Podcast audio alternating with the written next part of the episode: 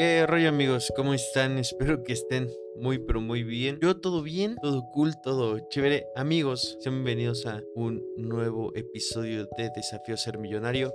Muchas gracias por estar un capítulo más aquí. Espero que este capítulo les aporte valor, como siempre, y que, bueno, salgan y practiquen todo esto que, que ustedes escuchan de mí. Creo que es la parte más importante, porque, bueno, Habrá personas que no lean un libro de memoria, pero lo practiquen y pues eso al final de cuentas es, es lo que te lleva a tener resultados reales al final de cuentas. Y pues bueno, el libro del día de hoy ya ustedes lo pueden ver en la portada. Se llama Ten una memoria asombrosa de Dominic O'Brien, que es un campeón mundial de memoria y que tiene un récord Guinness y pues de memoria. Entonces pues nadie sabe más de memoria que él. Entonces al final de cuentas, quiero que también eh, resaltarles algo que creo que es importante para concentración, para, eh, sobre todo para concentración. Este libro te ayuda mucho y pues cosas mentales. Al final de, de cuentas, él habla mucho en el libro de cómo fortalecer la memoria, también fortalece muchísimas otras áreas del cerebro que tienen que ver, por ejemplo, con la concentración, con la imaginación y bueno, muchísimas cosas. Entonces, creo que tomar sus consejos de tener una buena memoria, creo que no solo es para acordarnos de ciertas cosas, ¿saben? Entonces, eh, creo que es un valor que agrega este libro. Y pues nada, vamos a empezar, ¿vale? Y bueno, a ver, el autor empieza el libro hablando de cómo funciona la memoria en el cerebro humano y la relación entre los hemisferios derecho e izquierdo. Nos explica que cada hemisferio tiene funciones específicas, pero que la distinción entre ellas pues no es tan clara. Y nos dice que según investigaciones recientes, ambos hemisferios participan en todas las funciones, aunque procesan la información de manera diferente. Por ejemplo, el hemisferio izquierdo se centra en detalles mientras que el derecho tiene una perspectiva más amplia. El lenguaje nos los da como un ejemplo ya que el izquierdo se encarga de almacenar y secuenciar palabras mientras que la parte derecha se ocupa de aspectos como la entonación y el humor. Y bueno, para tener buena memoria se usan los dos hemisferios aplicando la lógica y el pensamiento del hemisferio izquierdo e y las imágenes coloridas y divertidas del hemisferio derecho. Entonces, tengo que aclarar que también aquí que el autor nos da algunos ejercicios, pero bueno, algunos los explicaré rápido y otros me los saltaré porque bueno, no todos los puedo incluir porque algunos incluyen imágenes y claro que no se puede poner una imagen, esto es un podcast, pero bueno, dicho esto también Sigamos. También el autor nos habla sobre la conexión entre la memoria y la creatividad. Aquí básicamente nos dice que la creatividad nos hace ver las cosas de una manera diferente. Por ejemplo, crear patrones que nos hagan más fácil recordar ciertas cosas y justamente es lo que hacía el autor, es que para memorizar datos inconexos como secuencia de cartas, primero debía codificarlos en forma de imágenes y nos dice que este proceso de utilizar la imaginación activa diversas funciones cerebrales, incluyendo la lógica y la conciencia espacial. También nos habla del poder de la asociación y aquí empezamos como con los consejos, ¿vale? El poder de la asociación. Y el autor nos dice que el cerebro es muy poderoso para establecer conexiones entre ideas y que el problema no está en el cerebro en sí, sino en las interferencias que a veces nos impiden pensar con libertad y creatividad. Nos dice que para tener una memoria perfecta es crucial que estas asociaciones sean sólidas y rápidas. Y el autor compara nuestras experiencias con encasillarlas en categorías específicas y nos da el ejemplo de la palabra fresa. O sea, imagínate que al pensar en una fresa no solo visualizas su forma típica, sino que permites que tu imaginación se expanda asociando la fresa con recuerdos de días de picnic, amigos y experiencias relacionadas. Y esto, según el autor, es dejar que la memoria te lleve a lugares desconocidos y desencadene asociaciones rápidas y poderosas. Y nos dice que la velocidad, precisión y fuerza de las asociaciones son elementos esenciales para tener una memoria perfecta. También nos dice que hay dimensiones de la asociación y nos dice que aparte de la rapidez con la que se puede hacer asociaciones, es importante entender que nos que no son algo simple ni unidimensional. ¿Qué quiere decir esto? Que recordar algo no es solo verlo, sino también sentir como, sino, sí, exacto, sino como también sentir y recordar lo que está a nuestro alrededor. O sea, por darte un ejemplo de cómo yo lo interpreto, siempre nos vamos a acordar más de momentos emocionales, por darte, decirte algo rápido, ¿no? Y que se entienda como ir más al punto, diría yo. Primero entran las emociones y después entran los sentidos. Los sentidos son el olfato, el oído, la vista y el tacto. Y aquí el autor nos dice que ciertos olores, sonidos y vistas pueden desencadenar recuerdos más intensos. El autor nos menciona que al desarrollar la capacidad de conectar recuerdos con emociones y sentidos, junto con la lógica y la creatividad, se facilita la memorización instantánea y clara de nueva información.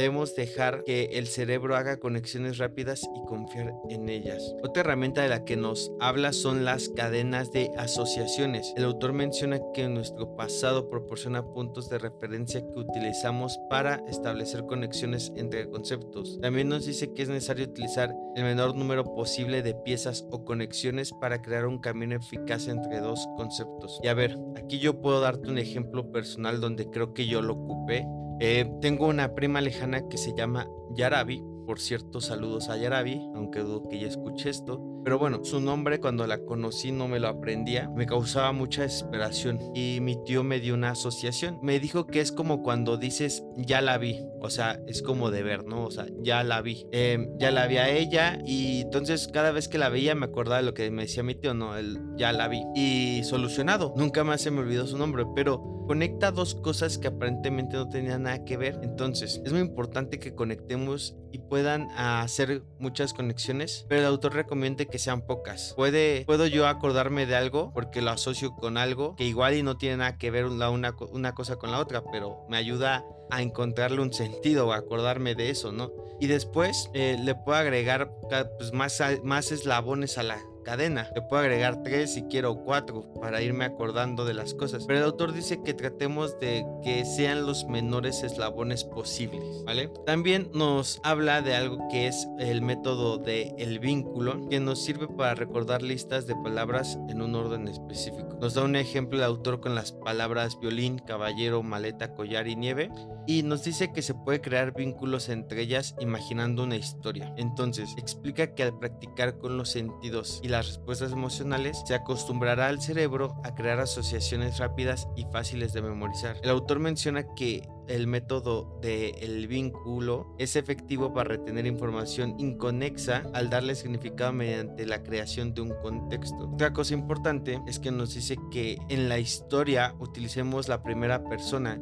ya que, que al incluirnos nosotros en la narrativa se engaña al cerebro para, crear que, para que crea que la experiencia es real. Bueno, en general el autor dice que todas estas cosas es lo que le llevó a memorizar su primera baraja, pero que usó todas estas tácticas al mismo tiempo. Ahora, el autor nos cuenta que inventó algo que se llama el método del viaje, que resultó ser una herramienta clave para cambiar su vida. Que bueno, según entiendo, es que hagas un viaje o dentro de tu, eh, o dentro de tu ciudad como empezó él y que vas asociando cosas y lugares en el camino. Y al final creo yo es una mezcla de las estrategias que ya hablamos, pero este método es lo que lo llevó a superarse y es lo que lo hizo pensar que podía romper el récord de memoria él es un Guinness de memoria. Entonces, pues al final sabes que sí lo logró. Y fue gracias a, este, a esto que inventó. Pero el autor menciona que al igual que recordamos nuestras actividades diarias, comenzando por el principio del día y siguiendo los lugares, el método del viaje utiliza lugares como anclas para recordar información y enfatiza que los lugares proporcionan puntos de referencia que facilitan la recuperación de recuerdos. El autor nos da un ejercicio donde nos pide que creemos una ruta por nuestra casa con dos etapas y utilicemos ese viaje para memorizar una lista de 12 objetos. Y lo que destaca aquí es la importancia de involucrar todos los sentidos y la creatividad en este proceso. O sea, es muy importante que utilices todos los hemisferios, o sea, el izquierdo y el derecho. Y también nos agrega algunas pruebas científicas de por qué su método funciona. El autor menciona que en 2012 participó en un estudio junto con otros memorizadores superiores dirigido por el Instituto de, de Neurología de Londres y las resonancias magnéticas funcionales revelaron que estructuralmente los cerebros de los memorizadores no eran diferentes de los de otras personas. Sin embargo, demostraron que al memorizar información, estos memoristas utilizan una estrategia de aprendizaje espacial que involucra la región del, hipocampo crucial para la memoria espacial. Entonces, el autor nos habla de la importancia del sentido del lugar y la memoria episódica en el método de viaje y explica cómo los lugares familiares como la propia casa proporcionan las mejores rutas para este método y compara el efecto del sentido del lugar con la experiencia de reinventar un lugar cuando se relaciona con diferentes recuerdos. También nos habla del efecto von Restorff y señala que la memoria es más efectiva cuando asociamos imágenes memorables con cada etapa del viaje. Esto eh, fue de una psicóloga alemana que se llama Hedwig von Restorff, no sé si lo estoy diciendo bien pero descubrió que, que, lo que destaca por su individualidad es más fácil de recordar. También nos dice que experimentos o que bueno, que él experimentó con mundos de realidad virtual para desarrollar rutas inventadas y memorizar información, pero al final concluye que los viajes virtuales no son tan efectivos como los reales. Y, seña, y pues al final nos dice que hay rutas más eficaces que son aquellas que incluyen una variedad de recuerdos episódicos y proporcionan una buena orientación.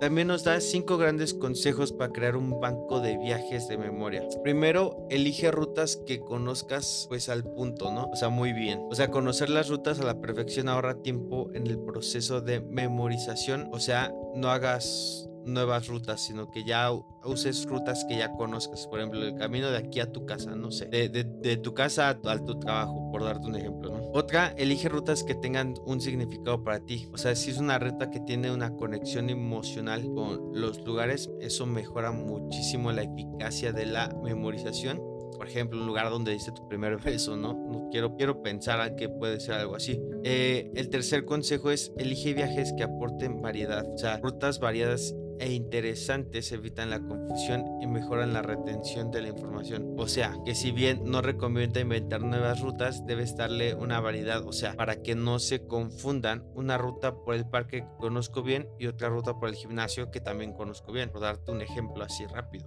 Y el cuarto consejo es elige determinados viajes para memorizar determinadas cosas. Esto quiere decir que algunos lugares funcionan mejor para memorizar cierto tipo de información y que bueno, lo tomes en cuenta. Y quinto, elige viajes con puntos estratégicos. Esto se refiere a establecer puntos estratégicos consistentes en cada etapa y que esto acelera el proceso de memorización. Ahora, el autor nos dice que aunque ha hablado eh, mucho en el libro sobre la cantidad de elementos que puede memorizar, es vital comprender que esto no se logra de una vez y ya, o sea que hay que repasar. Nos explica la regla, la regla de los cinco y explica que para, para memorizar eficazmente se debe poder repasar la información cinco veces. Ahora, el autor nos cuenta cómo después de memorizar la, de dominar la memorización de naipes, se cuestionó si podría aplicar esa habilidad para memorizar secuencias largas de números, ya que los números están presentes en muchos aspectos de nuestra vida. Nos dice que los psicólogos afirman que la memoria a corto plazo puede retener entre 7 y 9 datos, pero él ha demostrado que es posible superar esa cifra mediante ciertas estrategias. la primera estrategia para esto es la forma de los números. El autor nos dice que podemos asociar cada número con una forma que nos recuerde algo. Por ejemplo, número 2 parece un cisne y podrás crear una historia donde un cisne participe, por ejemplo. ¿no? La otra es rimas con números y el autor propone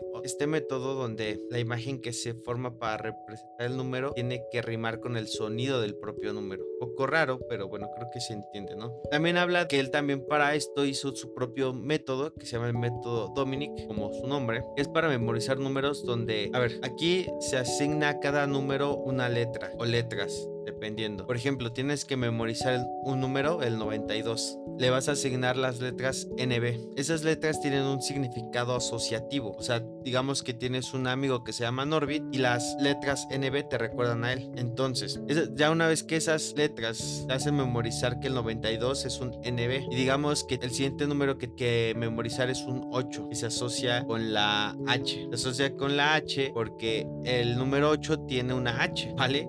Entonces, memorizar el 92 y el 8 son forman la palabra NBH. Entonces, lo hace asociando letras con números y dándoles un significado que sí es emocional y esto hace que memorice de una mejor forma la, la ¿vale? Es prácticamente lo que nos dice. Aunque suena complicado, creo que no está tan complicado, espero que lo haya podido explicar bien. Y también el autor nos cuenta acerca de su experiencia al participar en un experimento en 1997 para medir la actividad cerebral mientras memorizaba. Y nos explica que se conectó a una máquina de electroencefalograma para analizar la actividad eléctrica de su cerebro y que al final lo que se destaca aquí es que los resultados mostraron un equilibrio entre los hemisferios cerebrales durante la memorización, o sea, el izquierdo y el derecho estaban activos cuando él estaba memorizando cosas. Entonces, pues básicamente es lo que él dice, que teorías están comprobadas por todos estos estudios que también realizaron en él mismo. Y a ver, a partir de aquí, pues ya voy a terminar eh, el resumen. Es un resumen muy corto. El, libro no crean que estuvo tan cortito, tampoco estuvo tan enorme, pero hay libros de este tamaño que pues uno se extiende un poquito más, ¿vale? Pero una de las cosas que dijo eh, dentro de su historia es que a sus 56 años tiene una mejor memoria que a sus 36. ¿Qué quiere decir esto? Que no es cierto que la memoria se pierda. Es como un músculo que hay que fortalecerlo, ¿no? Y si al final de cuentas no trabajamos en ello, pues bueno, vamos a, a, va a ser algo que se va a seguir perdiendo. Y pues nada, espero que les haya gustado este resumen. Yo sé que fue muy cortito, pero bueno, el libro tampoco fue tan extenso como repito, que fueron que unas 150 páginas, algo así. Sí, o sea, y, y, mucha, y mucha, muchas cosas que decía en el libro era su historia personal. Pero al final, pues sí nos da algunos consejos que creo que podemos ocupar para, para diferentes cosas de la vida, ¿no? Entonces creo que está bien. Y pues nada, eso es todo por el capítulo del día de hoy. Eh, recuerda que si te gustó, me quieres agradecer, te dejo mi Instagram para que me vayas a seguir. También sígueme aquí en el podcast, en el canal de YouTube, en todos lados. Y bueno, así es la mejor manera en la que me puedes agradecer para que podamos seguir llegando a más personas. Y bueno, recuerda también puedes ir a chismear conmigo ahí en el Instagram, ¿no? Escribes y pues te contesto. Y creo que es todo, ¿vale? Eh, espero que les haya gustado el episodio. Practiquen, pues listo. Olviden que los amo.